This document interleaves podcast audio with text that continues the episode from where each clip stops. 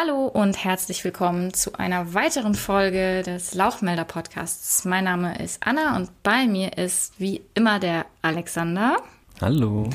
Und wir sprechen in dieser siebten Folge über ein Thema, das in der veganen Szene sehr häufig vorkommt und sehr häufig ja missverstanden wird. Denn die Frage, ob vegan nun wirklich auch tierfrei bedeutet, treibt viele um. Viele sagen ja, manche sagen nein.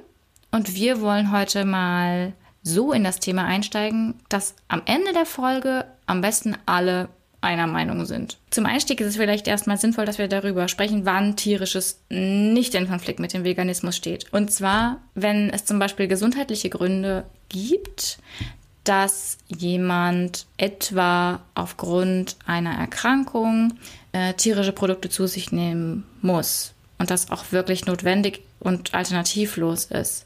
Oder ähm, aufgrund geografischer Gegebenheiten am Wohnort der Person ist es einfach unumgänglich, Tiere in irgendeiner Form zu nutzen oder tierische Produkte zu verwenden.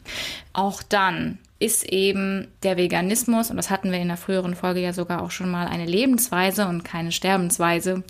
Und das bedeutet also, wir haben diesen anthropozentrischen Aspekt. Das heißt, Gesundheit als auch Geografie wären Aspekte, wo man sagen könnte, okay, hier kann tierisches nicht in Konflikt mit dem Veganismus stehen. Ein weiterer Punkt, der allerdings durchaus komplex sein kann, weswegen wir da später im weiteren Verlauf auch nochmal eine extra Folge zu aufnehmen werden, sind gerechte Nutzungsformen. Man geht ja bei der Nutzung oft davon aus, dass sie prinzipiell ungerecht ist, also mit Nutzen oder Benutzen verknüpfen Menschen häufig was Negatives, aber es gibt natürlich auch ganz viele Formen gerechter Nutzung oder ich sag mal unproblematischer Nutzung. Wir hatten da vorhin über ein Beispiel gesprochen in der in Vorbereitung auf diese Folge. Wenn jetzt zum Beispiel jemand einen Lebenshof führt und in Social Media einen Kanal und auf diesem Kanal Videos mit den Tieren, die auf dem Lebenshof leben, veröffentlicht. Und dann werden diese Tiere ja in gewisser Weise genutzt für die Öffentlichkeitsarbeit. Das ist den Tieren jetzt aber erstmal ähm, ja wahrscheinlich ziemlich egal und es schadet ihnen auch nicht weiter, wenn sie natürlich, ich sag mal, gezeigt werden, respektvoll und nicht irgendwie äh, schlecht behandelt. Das setze ich jetzt einfach mal voraus. Dann haben wir eine Nutzung der Tiere im Interesse desjenigen, der diesen Lebenshof führt, in gewisser Weise aber sogar, wenn man es weiterdenkt, sogar im Interesse der Tiere, weil dadurch wieder Spenden reinkommen, die das Futter bezahlen oder den Tierarzt. Ja, ein weiteres Thema aus diesem, aus diesem kleinen Universum wären die Backyard Eggs, also Eier von Hühnern im eigenen Garten. Das ist so komplex, dass ich da tatsächlich an dieser Stelle nochmal auf eine weitere Folge verweisen möchte, weil es da sehr viele Wenns und Abers und potenzielle Szenarien gibt. Und das wäre jetzt so ein Fall, da würden wir diese Folge vom Umfang her einfach sprengen. Deswegen steigen wir jetzt mal in ein Thema ein, beziehungsweise du, Alex, machst das jetzt einfach gleich. Und zwar eines, das sich hervorragend anbietet für dieses Thema, nämlich die Frage, sind Feigen denn vegan? Denn da ist ja eine Wespe enthalten, oder? Ja, dieses Feigenthema ist leider wirklich wahnsinnig komplex, ähm, auch wenn es jetzt in Social Media immer mal wieder aufkommt. Äh, irgendwie so gefühlt, einmal jährlich ist es auf jeden Fall irgendwie Thema und dann heißt es immer, deswegen sind Feigen nicht vegan oder nur unter Umständen vegan oder nur je nachdem, wie man vegan für sich definieren will, sind sie jetzt vegan oder nicht oder kann man sie essen oder nicht. Hm. Ihr habt dazu vermutlich jetzt schon vernünftige Erklärungen gehört, warum Feigen selbstverständlich vegan sind. Wir wollen jetzt hier versuchen, das Ganze nochmal ein bisschen tiefergreifend zu erklären, anstatt das jetzt in ein, zwei Sätzen abzuhaken. Haben aber dabei wirklich gemerkt, dass es dann doch etwas komplizierter ist. Deswegen ähm, ja, hoffen wir, dass wir das jetzt fehlerfrei hinbekommen euch das mal zu erklären, wie das denn abläuft mit den Feigen. Zuallererst muss man nämlich sagen, Feigen sind eigentlich gar keine Früchte, sondern ein nach innen gestülpter Blütenstand. Das heißt, innen drin befinden sich eben die Blüten Und wir haben im Regelfall so zwei verschiedene Feigensorten, nämlich einmal die sogenannte echte Feige, das ist die, die wir im Normalfall auch kaufen und essen. Die hat aber nur weibliche Blüten, ist also auf eine andere Feigenart angewiesen. Das wäre die Boxfeige. Diese Boxfeige hat männliche Blüten, hat aber auch weibliche Blüten, die unfruchtbar sind. So, jetzt haben wir für fast jede dieser äh, Feigenarten eine zugewiesene quasi Art von Wespe, nämlich sogenannte Feigengallwespen. Diese Feigengallwespen schlüpfen in der Boxfeige. Dort schlüpfen männliche und weibliche Wespen. Die Männchen schlüpfen zuerst, begatten die Weibchen, graben dann quasi noch einen Weg nach außen, um dann innerhalb der Feige zu sterben. Die Weibchen schlüpfen und fliegen aus der Boxfeige heraus, womit sie gleichzeitig den männlichen Samen aufnehmen, der Pollen, falls vorhanden. Dann gibt es quasi zwei Situationen, weil diese Feigengallwespe jetzt blühende andere Feigen anfliegt. Es kann jetzt entweder passieren, dass diese Feigengallwespe wieder eine Boxfeige erwischt. Dort krabbelt sie dann herein, legt dort in den weiblichen Blüten ihre Eier ab und befruchtet die Boxfeige damit auch gleichzeitig. Und dort schlüpfen dann wieder neue Wespen. Es kann aber auch passieren, dass sie eine weibliche Blüte der echten Feige erwischt, wo sie auch versucht, ihre Eier abzulegen, das aber nicht schafft. Dabei aber auch, weil der Zugang so eng ist, beim Hereinkrabbeln ihre Flügel verliert und auch teilweise schon noch Beine, dass sie nicht wieder herauskommt, dann den Rest ihres relativ kurzen Lebens von so zwei Tagen in dieser echten Feige verbringt, bis sie stirbt. Und dort wird sie dann von pflanzlichen Enzymen verdaut. Das heißt, ihr esst da auch, oder also wenn das irgendwie cruncht oder so, dann kaut ihr da nicht auf irgendwelchen Wespenteilen rum. Die ist schon längst nicht mehr dort. Aber das sind dann tatsächlich die Feigen, die wir in der Regel kaufen. Wobei es auch hier in Deutschland oder auch sonst Feigenarten gibt, die entweder komplett befruchtungsfrei sind oder selbstbefruchtend das heißt, es gibt auch Feigenarten, die eben nicht auf diese Wespen angewiesen sind, aber das ist letztendlich die Regel, wie das läuft in der Natur. Und im Grunde ist dieses Feigenthema damit ein wunderbares Beispiel, wann die Definition des Veganismus vernünftig verstanden wird und wann nicht. Weil wenn wir jetzt Veganismus eben definieren, irgendwie als tierfrei oder als dafür darf kein Tier gestorben sein, was ja, ihr kennt ja die letzten Folgen sowieso, ja. äh, niemals der Fall ist, dann ja, kann man vielleicht auf diese Idee kommen, dass Feigen nicht vegan sind, aber wenn es eben dem Veganismus um die Ausbeutung und Grausamkeit gegenüber Tieren geht, dann sehen wir hier, da liegt weder Ausbeutung noch Grausamkeit unsererseits vor, da liegt überhaupt kein Eingreifen unsererseits vor, sondern einfach nur ein Vorgang in der Natur, wie er an vielen anderen Stellen auch passiert, völlig ohne unser Zutun.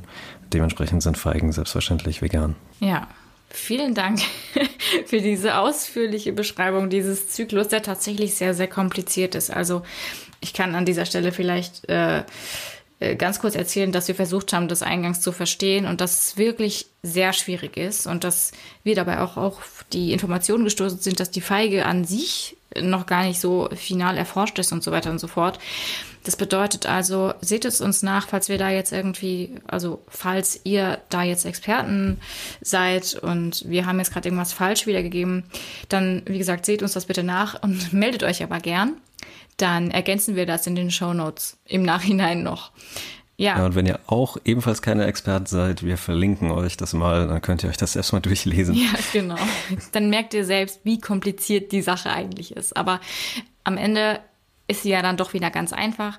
Festhalten können wir an der Stelle auf jeden Fall schon mal, dass auch vegan lebende Menschen gerne weiterhin Feigen essen können, wenn sie sie denn mögen. Wenn wir an Veganismus und tierfrei denken oder nicht tierfrei, dann lande ich persönlich in der Erinnerung an meine ersten veganen Wochen und Monate und sehr viel Zeit, die ich vor Supermarktregalen verbracht habe, mit dem Lesen von Etiketten auf verschiedensten Lebensmitteln. Und bei vielen Dingen dachte, oh Mann, das ist ja auch schon wieder nicht vegan. Weil hinten drauf stand, kann Spuren von zum Beispiel Milch enthalten. Und ich dachte oder war mir damals in der Anfangszeit wirklich nicht sicher, ob dieses Produkt, wenn dann da jetzt potenziell Spuren von Milch drinne sind, ob das denn vegan ist. Heute, rückblickend und guten Gewissens, kann ich sagen, ja, Produkte, auf denen eben diese Allergiker-Hinweise stehen, und das ist jetzt eben das wichtige Schlagwort, sind trotzdem vegan. Denn diese Hinweise gehören dafür Menschen hin, die wirklich auch auf Spuren von bestimmten Allergenen reagieren. Das bedeutet also zum Beispiel Milch oder auch Soja oder auch Ei und so weiter und so fort. Und die müssen da schon drauf, diese Allergiker-Hinweise, wenn zum Beispiel ein Produkt in einer, in einer Produktionshalle oder, oder einer Produktionslinie hergestellt wird, wo auch ein anderes Produkt hergestellt wird, das zum Beispiel Milch enthält. Und da kann das, der Hersteller kann nicht ausschließen, dass da eventuell ein kleines bisschen was von dem einen im anderen drin landet sozusagen. Das ist also eine wichtige Absicherung. Es ist aber nicht so, dass es Milch oder Ei für dieses Produkt braucht oder dass die eigens dafür beschafft werden. Und das ist eben nochmal der wichtige Unterschied. Für dieses Produkt werden diese Dinge nicht verwendet. Und da ist es vielleicht auch nochmal ganz sinnvoll zu sagen, dass es vegan lebenden Menschen wirklich nicht darum geht, dass ein Produkt irgendwie so völlig rein und frei von ist, weil es um die Intention dahinter geht, warum etwas in einem Produkt landet oder wofür konkret wir nun bezahlen. Also bezahle ich für die vegane Schokolade, die in einer Firma hergestellt wurde, die auch Milchschokolade produziert. Und dann muss da dieser Spurenhinweis drauf, aber ich bezahle trotzdem am Ende nur für die vegane Schokolade. Und für die wurde wiederum keine Milch angeschafft als Rohstoff.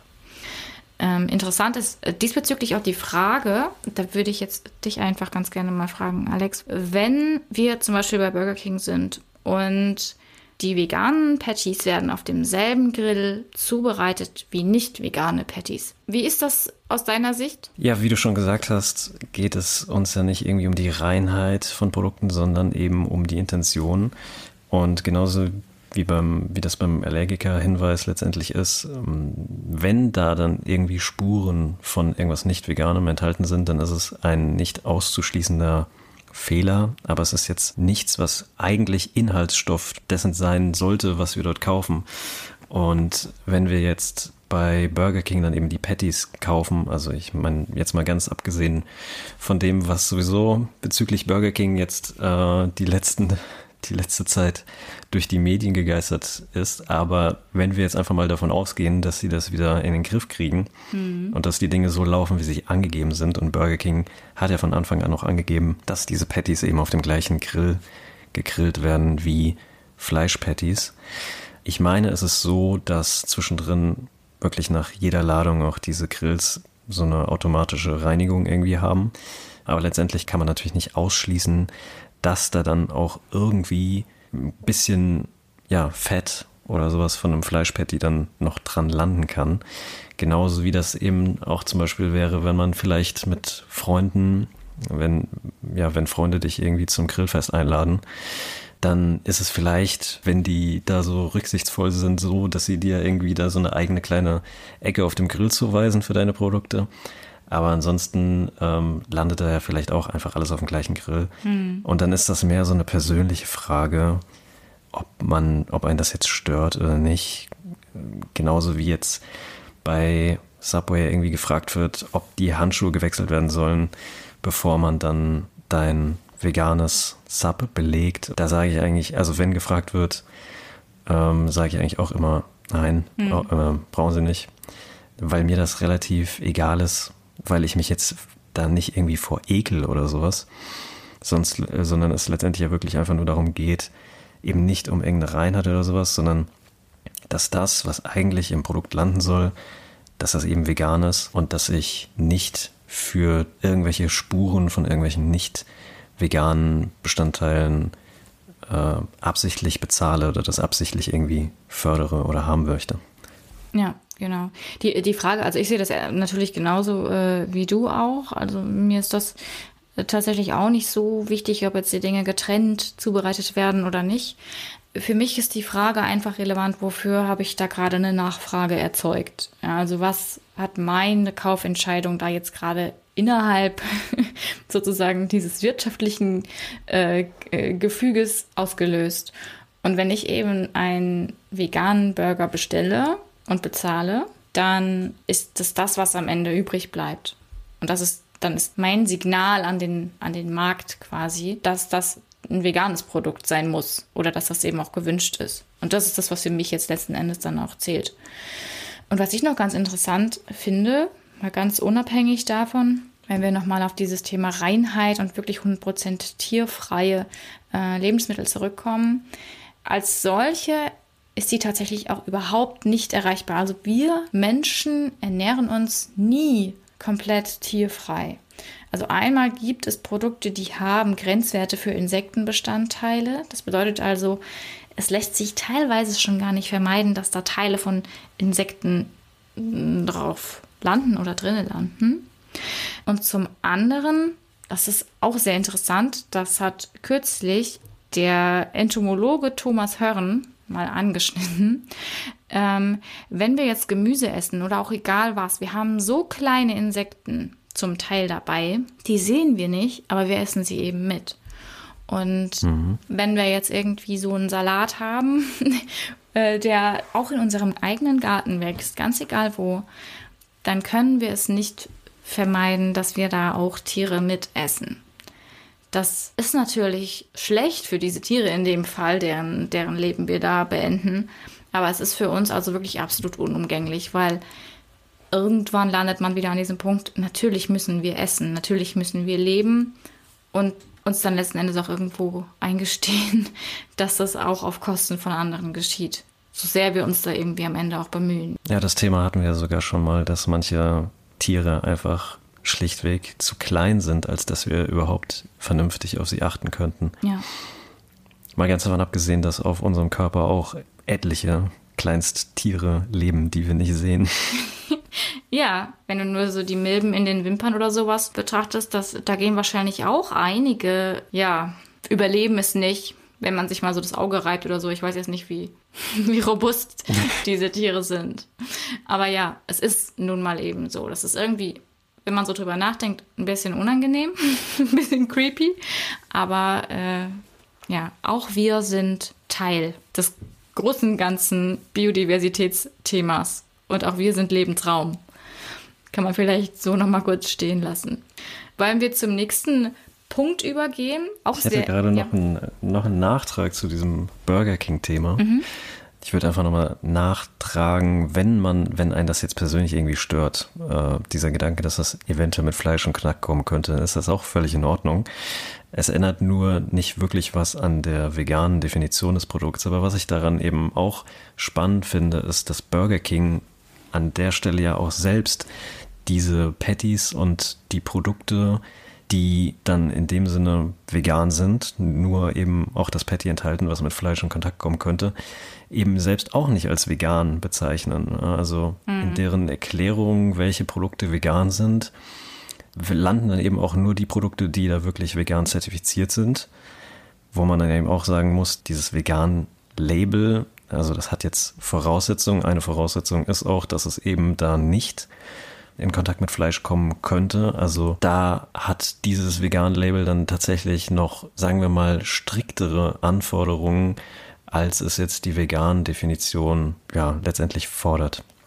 Ja, das stimmt. Das Vegan-Label hat ein paar interessante Anforderungen drin. Ja, genau. Nee, natürlich. Das äh, wollen wir natürlich hier auch nicht suggerieren, dass das jetzt irgendwie äh, nicht verständlich ist, wenn jemand das trotzdem nicht möchte. Also wenn jemand sich trotzdem da vielleicht unwohl fühlt dabei, wenn irgendwas in der gleichen Pfanne oder auf dem gleichen Grill zubereitet wird. Natürlich ist das eine sehr individuelle Frage. Es gibt auch Leute, die möchten das wirklich einfach überhaupt nicht. Und selbstverständlich ist das auch in Ordnung. Klar. Also ich glaube, da geben wir beide einfach so unsere persönlichen äh, unsere persönliche Haltung wieder. Und die ist halt nun mal zufällig die gleiche. Aber ich glaube, wir beide weiß jetzt nicht, also so in unserem Umfeld haben wir trotzdem auch Menschen, wo wir wissen, dass die das nicht wollen würden. Vegan lebende Menschen. Ja. Ähm, ja, und das gilt es natürlich dann zu respektieren. Dann machen wir mal das nächste Thema auf, das, den nächsten Bereich.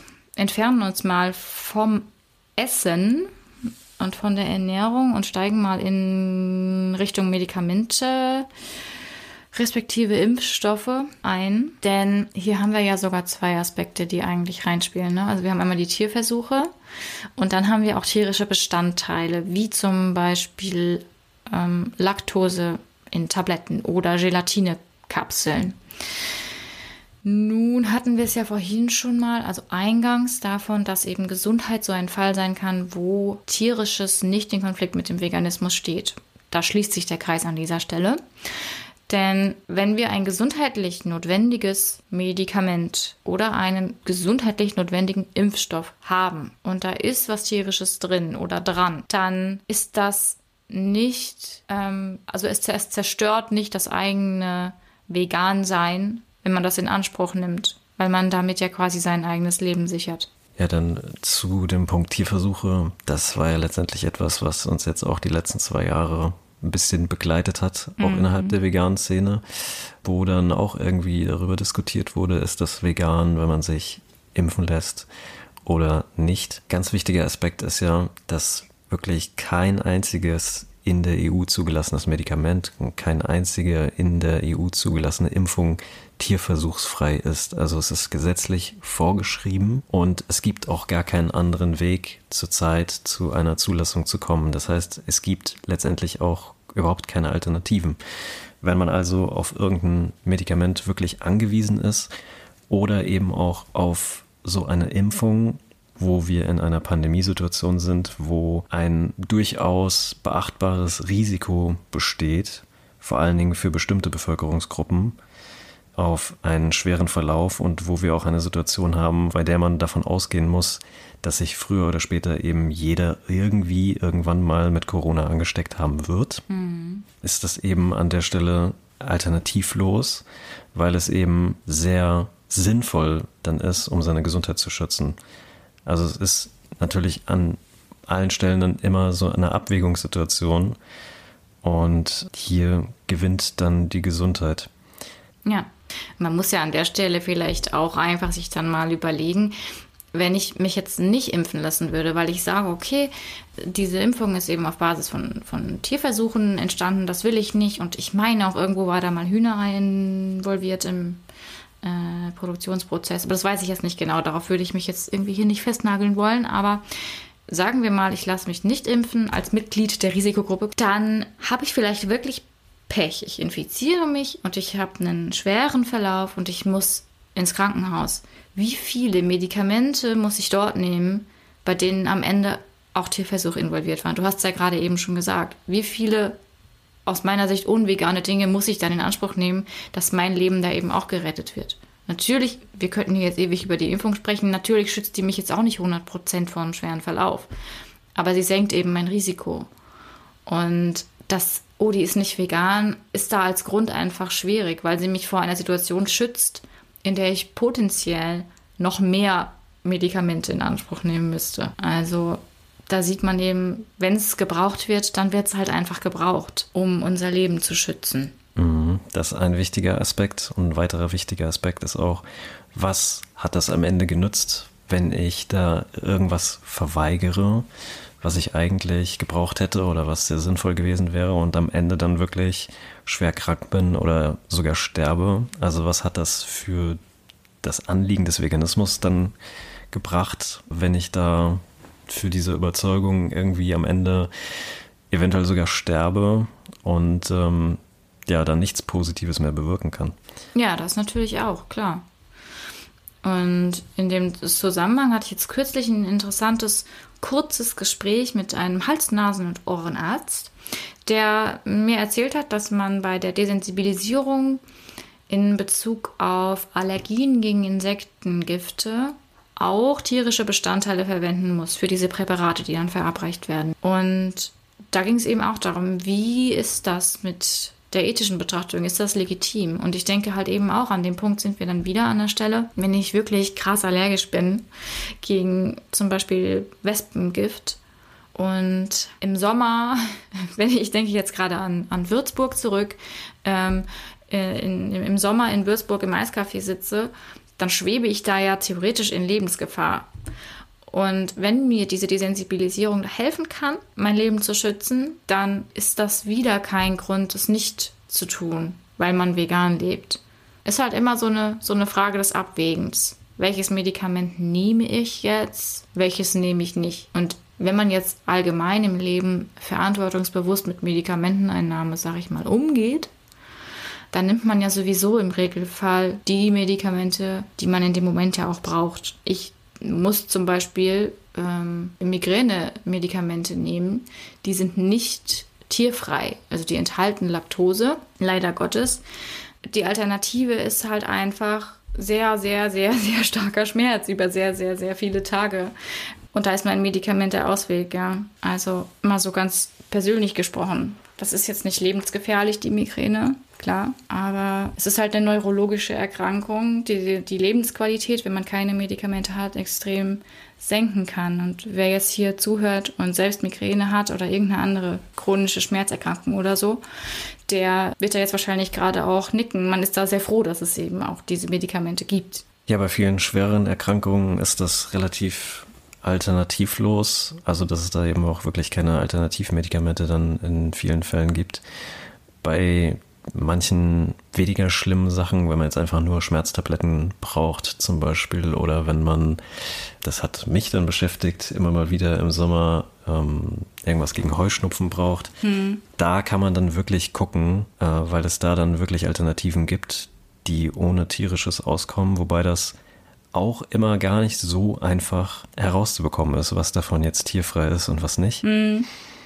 Aber da hat man zumindest noch die Möglichkeit. Aber auch diesen Produkten werden immer Tierversuche vorangegangen sein. Ja. Weil ich gar nicht weiß, wie das ist. Ich glaube, wenn du einfach einen Wirkstoff, der schon mal getestet wurde, nochmal irgendwie rausbringst, dann musst du den nicht nochmal einzeln testen, oder? Ich glaube, du musst nur Medikamente, also wenn du äh, diese ganzen Paracetamol oder ähm, Ibuprofen oder sowas, da gibt es ja zig Präparate, die haben nur das und ich glaube nicht, also die müssen da nicht für jedes Präparat extra Tierversuche machen, sondern das wurde dann einmal dieser Stoff irgendwie in Tierversuchen getestet, glaube ich. Ja, ja, äh, ich kann es jetzt nicht mit Bestimmtheit sagen. Ich würde mich dann da an dich äh, dranhängen und sagen, wenn du das sagst, dann, dann, wird das so sein. Ich kann es mir aber auch Meine vorstellen. Ich. Ja, also sollte uns da jetzt dann irgendwie dann auch im weiteren Verlauf nochmal was auf die Füße fallen an interessanter Information, dann äh, findet ihr das wie immer auch nochmal in den Show Notes. Aber wir gehen jetzt einfach mal davon aus, weil es ja auch irgendwo so intuitiv, ja, richtig ist, sich richtig anfühlt, dass für bestimmte Wirkstoffe oder Einzelwirkstoffe dann nicht jedes Mal ein neuer Tierversuch gemacht werden muss, weil das ja auch eine Kostenfrage ist. Eine Frage der Praktikabilität auch irgendwo so aus wissenschaftlicher Sicht, glaube ich, auch für den Wissenschaftsbetrieb. Das würde es ja einfach massiv blockieren, alles. Mhm. Also selbst wenn es so wäre und auch eben was die Impfung betrifft, das war ja auch so ein Punkt, der dann bei Corona immer aufgekommen ist, dass du dort eben keine immer weiterführende Nachfrage generierst, sondern dass eben diese Tierversuche einmal gemacht wurden und wie viel dann davon letztendlich äh, verkauft wird oder benutzt wird, ändert daran nichts mehr. Man könnte natürlich jetzt trotzdem anführen, dass dadurch natürlich weiterhin ermöglicht wird, dass für weitere Produkte dann wieder Tierversuche durchgeführt werden. Aber solange das eben eine rechtliche Voraussetzung ist, ja. lässt sich daran erstmal überhaupt nichts rütteln. Und deswegen müsste es eigentlich das größte Ziel sein, erstmal diese rechtliche Voraussetzung zu kippen. Genau. Und eben halt auch wirklich was dafür zu tun, dass die verfügbaren Alternativen wo sie denn einsatzfähig sind, auch eingesetzt werden. Zu Tierversuchen meine ich jetzt Alternativen. Dass man da eben nicht nur beim Einzelpräparat irgendwo ansetzt oder Wirkstoff, sondern dass man einfach sagt, man muss dieses dem Ganzen zugrunde liegende Wesen verändern. Dahingehend, dass man eben vom Tier als Versuchsobjekt wegkommt, langfristig. Also kurzfristig wäre schön, aber ich glaube, wir müssen da von langfristig sprechen weil die Mühlen ja oft auch weiterhin sehr langsam malen. Lass uns doch wieder zum Essen zurück.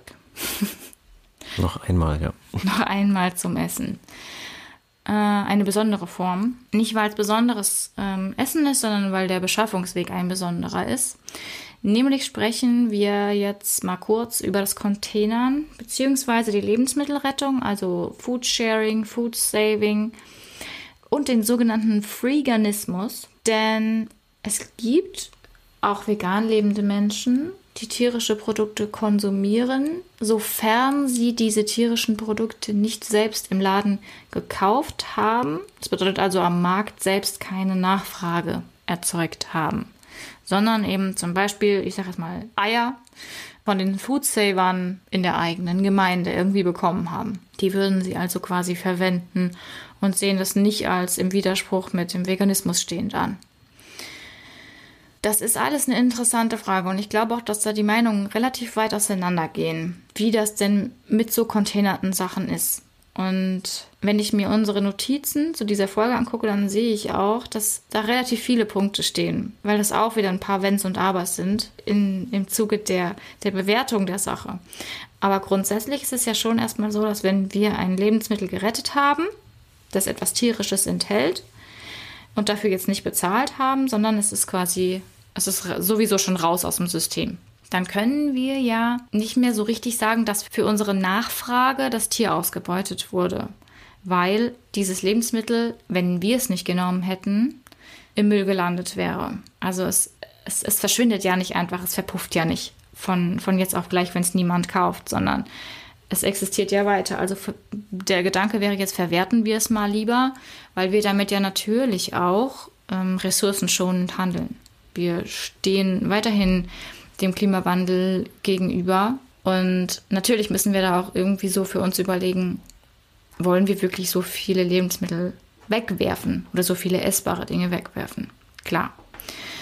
Nun gibt es aber, also an der Stelle vielleicht nochmal ganz kurz ein kleines Zwischenfazit, es ist schon irgendwo besser, kann man das so sagen? würdest du das so sagen, dass es schon irgendwo besser ist, etwas Containertes mit tierischen oder etwas Gerettetes mit tierischen Bestandteilen zu essen, als denn es selbst zu kaufen? Also besser in dem Sinne, dass man weder Ausbeutung noch Grausamkeit unsererseits wirklich sinnvoll begründen kann. Das ja. Mhm. Das heißt, wir haben es da tatsächlich mit etwas zu tun, was eventuell eher über den Veganismus hinausgeht, weil das, worum es dem Veganismus geht, das kannst du da nicht irgendwie sinnvoll begründen. Wenn es wirklich für den Müll bestimmt gewesen wäre, mhm. das heißt, man könnte da ja nur Pros und Kontras anbringen, die eigentlich dann tatsächlich schon wieder über den Veganismus hinausgehen. Ja, da hätte man dann zum Beispiel so einen Punkt, dass man sagt, okay, wenn ich jetzt von den Food Savern in meiner Stadt einen sechser Karton Eier bekomme, Warum gebe ich den nicht weiter an jemanden, von dem ich weiß, dass er oder sie Eier isst und vielleicht durch meine Schenkung an ihn mal keine Eier direkt mehr kauft im Supermarkt? Also quasi die Nachfrage dieser Person verringern, indem ich da meine geretteten Lebensmittel weitergebe. Das ist ja schon ein legitimer Punkt, wenn man wieder um den Impact sich dreht, den man selbst am Markt hat. Dann wäre natürlich das Weitergeben an jemanden, der noch tierische Nahrungsmittel isst, irgendwo ein sinnvoller Schritt gedanklich. Auf jeden Fall auch noch sinnvoller als das selbst zu essen, ja. Ja, genau. Und die Frage, die dabei aber dann auftaucht, ist, ich kommuniziere ja nach außen. Also ich kommuniziere ja auch mit der Person, die in dem Fall jetzt dann Eier isst. Und indem ich ihr die gebe, laufe ich ja in gewisser Weise auch so ein bisschen Gefahr, ihr zu suggerieren, dass es schon in Ordnung ist, Eier zu essen. Also ich halte quasi diese Normalität aufrecht. Das ist natürlich dann also ein weniger guter Aspekt. Also, ja, man, man sieht, es ist irgendwie, gerade dieses Thema gerettete Lebensmittel ist gar nicht so einfach ab dem Punkt, ab dem man sich überlegt, wie gehe ich weiter damit vor? Wie kommuniziere ich das anderen Menschen gegenüber? Gebe ich es vielleicht weiter? Und so weiter und so fort. Ja, noch mit als die sinnvollste Variante würde ich wahrscheinlich ansehen, dass man diese Lebensmittel dann eben an Haustiere verfüttert, bei denen es sehr schwer bis hin zu unmöglich wäre, sie vegan zu ernähren. Ja. Das wäre ja so ein Aspekt, bei dem man sonst große Hoffnung stecken könnte in solche Sachen eben wie Clean Meat, also mhm. gezüchtetes Fleisch Ja, absolut.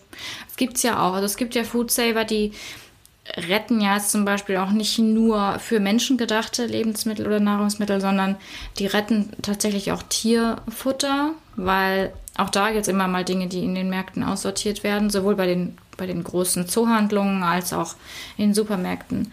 Und das geht dann teilweise eben an, an Tierheime, Tierschutzvereine und so weiter und so fort. Und wenn da noch was abfällt, dann lohnt es sich da als ja, ich will jetzt gar nicht mal nur sagen als vegan lebende Person, sondern es lohnt sich prinzipiell aus Ressourcenspargründen zu fragen oder dort einfach mal nachzuschauen, ob man da nicht auch das eigene Haustier versorgt bekommt über diesen Weg. Halte ich auch für, äh, für einen sinnvollen Weg. Aber wie gesagt, das ist äh, gedanklich irgendwie sehr vielfältig, weil man könnte darüber jetzt natürlich auch wieder diskutieren. Es gibt natürlich dann noch Menschen, die dann wieder an der über die Haustier Ernährung eigentlich anfangen würden zu diskutieren, was braucht das Haustier wirklich, was braucht es nicht, ist es ein Hund, ist es eine Katze.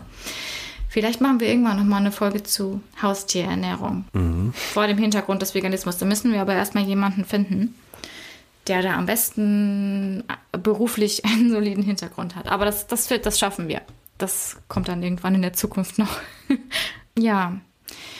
Dann sind wir mit dem, sogar mit dem Retten von Lebensmitteln eigentlich schon schon durch, oder? Hast du dazu noch irgendeinen Punkt, haben wir irgendwas Wichtiges vergessen?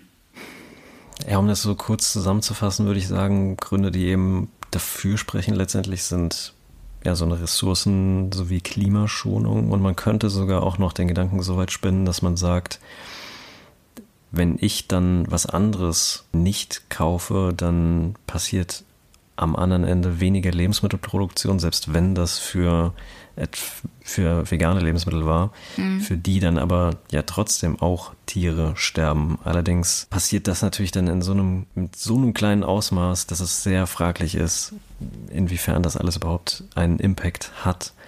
Und dem gegenüber muss man das dann wirklich eben stellen, ob man damit eben die Nutzung von Tieren als Ressourcen nicht weiterhin noch normalisiert. Ich glaube, das ist so der größte fragliche Punkt ja. an dem Ganzen, der aber sehr schwer abschließend zu beantworten ist. Ja, das stimmt.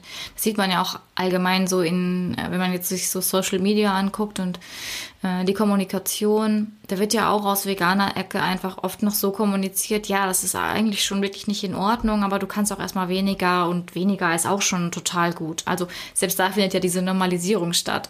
Das ist ja sowieso so ein Thema, mit dem wir irgendwie ständig beschäftigt sind und über das wir uns auch irgendwie ständig ärgern, aber da, äh, ja, das ist was, da kann man sehr, sehr lange drüber nachgrübeln und auch diskutieren. Weil ausgehend von dem, was du gerade gesagt hast, fiel mir gerade noch ein, wenn ich jetzt mal angenommen gerettete Lebensmittel irgendwie äh, konsumieren würde, dann würde ich ja dadurch vielleicht im übernächsten Schritt eine geringere Nachfrage nach veganen Lebensmitteln am Markt erzeugen. Quasi würde durch mich dieses Signal vielleicht schwächer, wenn es viele Menschen machen würden, natürlich. Also ähm, man kann da sehr granular werden. Das wäre nochmal die umgekehrte Version von genau.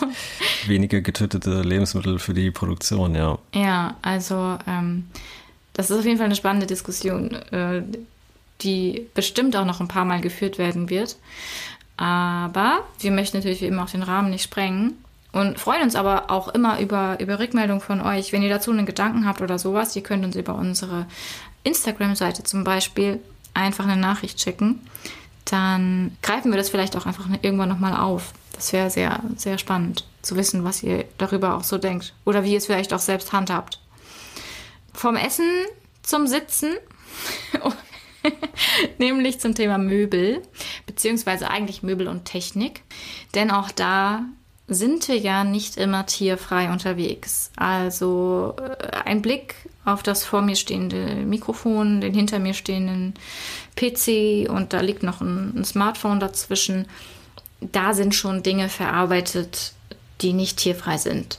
Das ist leider so. Und wenn ich mich umschaue, wird auch in meinen Möbeln irgendwo tierverarbeitet sein. Also zum Beispiel für Klebstoffe oder auch bei äh, elektrischen Bauteilen. Das ist überraschend, an welchen Stellen da manchmal tierisches auftaucht. Wie gehen wir denn jetzt damit um? Das ist wieder etwas, wo dieser Begriff tierfrei kategorisch an seine Grenzen stößt. Mhm. Auch abseits der Ernährung noch. Und hier muss man sich dann letztendlich die Frage stellen, erstens mal schon, inwiefern man es überhaupt wissen kann, wo jetzt überall irgendwie was drin ist, vor allen Dingen, weil das natürlich auch nirgendwo angegeben ist. Ja. Man müsste wahrscheinlich akribische Recherche betreiben, müsste noch die ganzen Hersteller anschreiben und was weiß ich, um das überhaupt erstmal wissen zu können. Und selbst wenn man es dann weiß, ist die Frage, ob es überhaupt irgendwie Alternativen gibt, bei denen das dann nicht der Fall wäre. Ja. Das ist wohl auch bei vielen Dingen sehr fraglich. Und wenn es diese Alternativen nicht gibt, dann würde ja sonst nur noch der Verzicht bleiben. Und dann muss man sich überlegen, äh, ob das wirklich praktisch durchführbar wäre, ein Leben ohne Smartphone, ohne Möbel und ohne noch alles mögliche weitere zu leben. Denn bei diesem ja praktisch durchführbar sind wir dann eben auch wieder bei der veganen Definition, die das ja eben noch als kleine Einschränkung enthält. Und das ist so einer der Aspekte, auf den das am besten zutrifft. Ja. ja, du kannst natürlich sehr minimalistisch leben und auf viele Dinge verzichten, aber du wirst irgendwann an eine Grenze stoßen, an der das eben nicht mehr geht, weil du ja als Mensch Teil der Gesellschaft bist und da ja auch sehr viele Rollen irgendwie ausfüllen musst. Also alleine schon, weil du im Regelfall irgendeiner Berufstätigkeit nachgehst. Und alleine dafür werden halt heutzutage nun mal auch oft elektrische, elektronische, technische Dinge benötigt. Oder einer Form von Aktivismus, wie zum Beispiel Podcasts, ohne das alles auch nicht möglich wäre. Ja, genau. Also wir können uns das in gewisser Weise so ein bisschen rechtfertigen, weil wir sagen, wir tun was für die Tiere. Aber ja, es wäre natürlich schön, gäbe es in allen Bereichen Alternativen, die gut verfügbar und schon fertig entwickelt sind und so weiter und so fort. Aber auch hier ist es wahrscheinlich wieder auch so ein bisschen eine Frage der Geduld oder des Abwartens zumindest darauf, dass Alternativen entwickelt werden. Wir sehen das ja schon. Also wir haben ja schon bei, in Autos zum Beispiel haben wir jetzt die, die veganen Lederalternativen, die auch wirklich mal nach Leder aussehen, die auch eine gewisse Langlebigkeit haben und so weiter und so fort. Handtaschen aus Kaktusleder und so weiter und so fort. Es, es gibt es ja. Und ich denke auch, dass da so ein gewisser Innovationswille vorhanden ist bei den Herstellern und Entwicklern weil ja auch vegan sehr gut ähm, zieht, so als Schlagwort, was Nachfrage betrifft. Das ist natürlich jetzt auch wieder ein zweischneidiges Schwert, klar. Aber ähm, durch die erhöhte Präsenz des Veganismus in der Gesellschaft an sich, oder des Wortes vegan zumindest, ist es ja schon so, dass Unternehmen da immer mehr auch den Menschen und, de und ihren Wünschen entgegenkommen wollen. Und ich denke auch, dass es vielleicht einfach in der, weiß nicht, mittelfristigen Zukunft auch immer mehr Alternativen geben wird. Und dann wird man sich so eine Frage auch nochmal neu stellen müssen. Brauche ich dieses Smartphone, das nicht tierfrei ist? Oder nehme ich das andere, das zum Beispiel vielleicht irgendwie tierfrei ist und so weiter und so fort. Oder kaufe ich in der heutigen Situation vielleicht irgendwie so äh, refurbischte Sachen, gebrauchte Technik, wenn es mir möglich ist und wo es mir möglich ist, wo man dann wieder die Brücke zum Retten quasi so ein bisschen schlagen würde. Ja, also man, man, man sieht, es ist einfach sehr, sehr komplex auch wieder. Und wenn wir diese Folge in, ich weiß nicht, fünf Jahren, ich hoffe, dass es den Podcast dann noch gibt, nochmal aufnehmen, dieses Thema. Vielleicht sprechen wir dann schon anders davon. Vielleicht gibt es dann schon wieder irgendwelche völlig neuen Dinge, die die Situation tatsächlich verändert haben. Wer weiß. Ja, man muss ja auch sagen, dass ganz viele dieser Inhaltsstoffe dann auch teilweise einfach irgendwelche Beiprodukte sind oder Abfallprodukte oder einfach Dinge, die anfallen bei allem Restlichen, was wir noch mit Tieren treiben oder wo wirklich ähm, ja, explizit tierische Produkte hergestellt werden mhm. und das ja nur einfach benutzt wird, weil es halt da ist und auch weil es billig ist. Und da kann man dann eben auch die Unterscheidung machen, ob ein Produkt jetzt wirklich zwangsläufig diese tierischen Bestandteile enthalten muss oder ob das einfach nur zur Zeit aus irgendwelchen anderen Gründen enthalten ist. Hm. Oder ob es halt einfach auch wirklich nur nice to have ist. So. Also gibt es ja durchaus auch wenn du, du, du hast ja teilweise schon die Wahl, aber manchmal, also je, ich sag mal, je, je kleiner oder je unsichtbarer der Bestandteil, desto schwieriger ist das auch mit der Wahl. Da war das Leder, das ich jetzt angesprochen habe, natürlich auch ein sehr einfaches Beispiel so aus meiner Sicht, weil das ja auch nicht unbedingt ein Beiprodukt ist. Wird zwar oft nee. für eins gehalten, aber ist keins. Leder ist kein Beiprodukt. aber ähm, wie gesagt, bei Klebstoffen und äh, Gelatine auch und so weiter und so fort, da wird das schon etwas ähm, ja, schwieriger. Also dafür werden die Tiere jetzt nicht ausschließlich ausgebeutet in dem Fall dann. Ja, also was ich meinte ist, du kriegst keine Ledersitze, zumindest keine aus echtem Leder, ohne Tier hin. Aber du würdest natürlich Möbel oder ein Smartphone ohne Tier hinkriegen. Es müsste halt nur gemacht werden. Ja, genau. Und da hoffe ich dann auf unsere Folge in fünf Jahren. ja. Vielleicht, vielleicht nehmen wir dann mit tierfreien Mikrofonen auf oder so. Ich weiß gar nicht, ob da jetzt irgendwie Tier drin ist. Ich, ich bin jetzt einfach mal davon ausgegangen. ich auch nicht. Müsste man mal eine Anfrage schicken. Ähm, so. Ja, wir könnten jetzt noch sehr, sehr viel mehr sagen. Sehr, sehr viel mehr reden über dieses Thema. Wir könnten auch noch ganz viele weitere Aspekte ansprechen, wo Tier irgendwo Teil des Lebens sein kann. Da stehen am Ende unserer Notizen aktuell auch noch so ein paar Schlagworte wie zum Beispiel Assistenzhunde und Haustiere.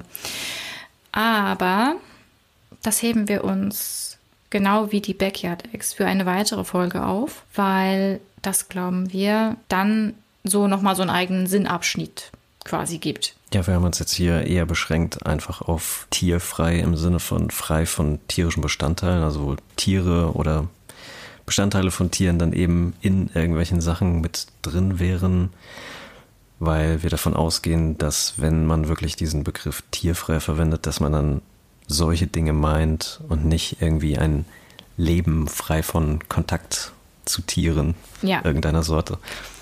Genau. Und da haben wir ja jetzt tatsächlich auch so, äh, kann man ja an dieser Stelle sagen, unsere Reise jetzt auch abgeschlossen für heute eigentlich. Wir sind mehrfach beim Thema Essen gewesen. Dann, war, dann haben wir das, das Thema Gesundheit einmal durch und sind noch eine kleine, äh, haben noch eine kleine Pirouette über Technik und Möbel gedreht. Und unterm Strich kann man nun sagen, nein, vegan bedeutet nicht immer tierfrei. Oder vegan kompatibel ist nicht nur, was tierfrei ist. Es gibt Möglichkeiten, tierisches und den Veganismus unter einen Hut zu kriegen. Das fühlt sich nicht immer gut an, ist nicht immer angenehm auch für vegan lebende Menschen, wenn man weiß, okay, ich muss das jetzt in Anspruch nehmen. Aber es, ist, es steht nicht in Konflikt. Man tut damit nichts, was der eigenen Lebensphilosophie so sehr im Weg steht, wie das viele dann auch oft einfach befürchten. Und ich glaube, vor diesem Hintergrund wird es dann vielleicht auch für alle, die es zuhören, leichter, wenn irgendwann mal wieder irgendwo steht, deshalb sind Feigen nicht vegan. Das einfach einzuordnen und zu sagen, okay, nein, ich weiß jetzt, warum Feigen doch vegan sind. Also das haltet euch das echt unbedingt immer vor Augen so innerlich. Es geht nicht ums enthaltene Tier oder nicht Tier, sondern es geht um den Aspekt Ausbeutung und Grausamkeit. Und ob etwas notwendig ist oder praktisch umsetzbar, verzichtbar sozusagen. Falls das jetzt für euch alles nur so halbe Begriffe sind, dann würde ich an dieser Stelle einfach nochmal die Empfehlung ja, für unsere erste Folge aussprechen. Denn da haben wir uns mit der veganen Definition beschäftigt. Und da werdet ihr dem Ganzen auch nochmal begegnen. Ja, und damit bedanken wir uns auch wieder für das Zuhören. Hoffen, ihr schaltet auch beim nächsten Mal wieder ein. Mhm. Und würden bis dahin sagen, auf Wiederhören. Auf Ciao. Wiederhören. Bis dann.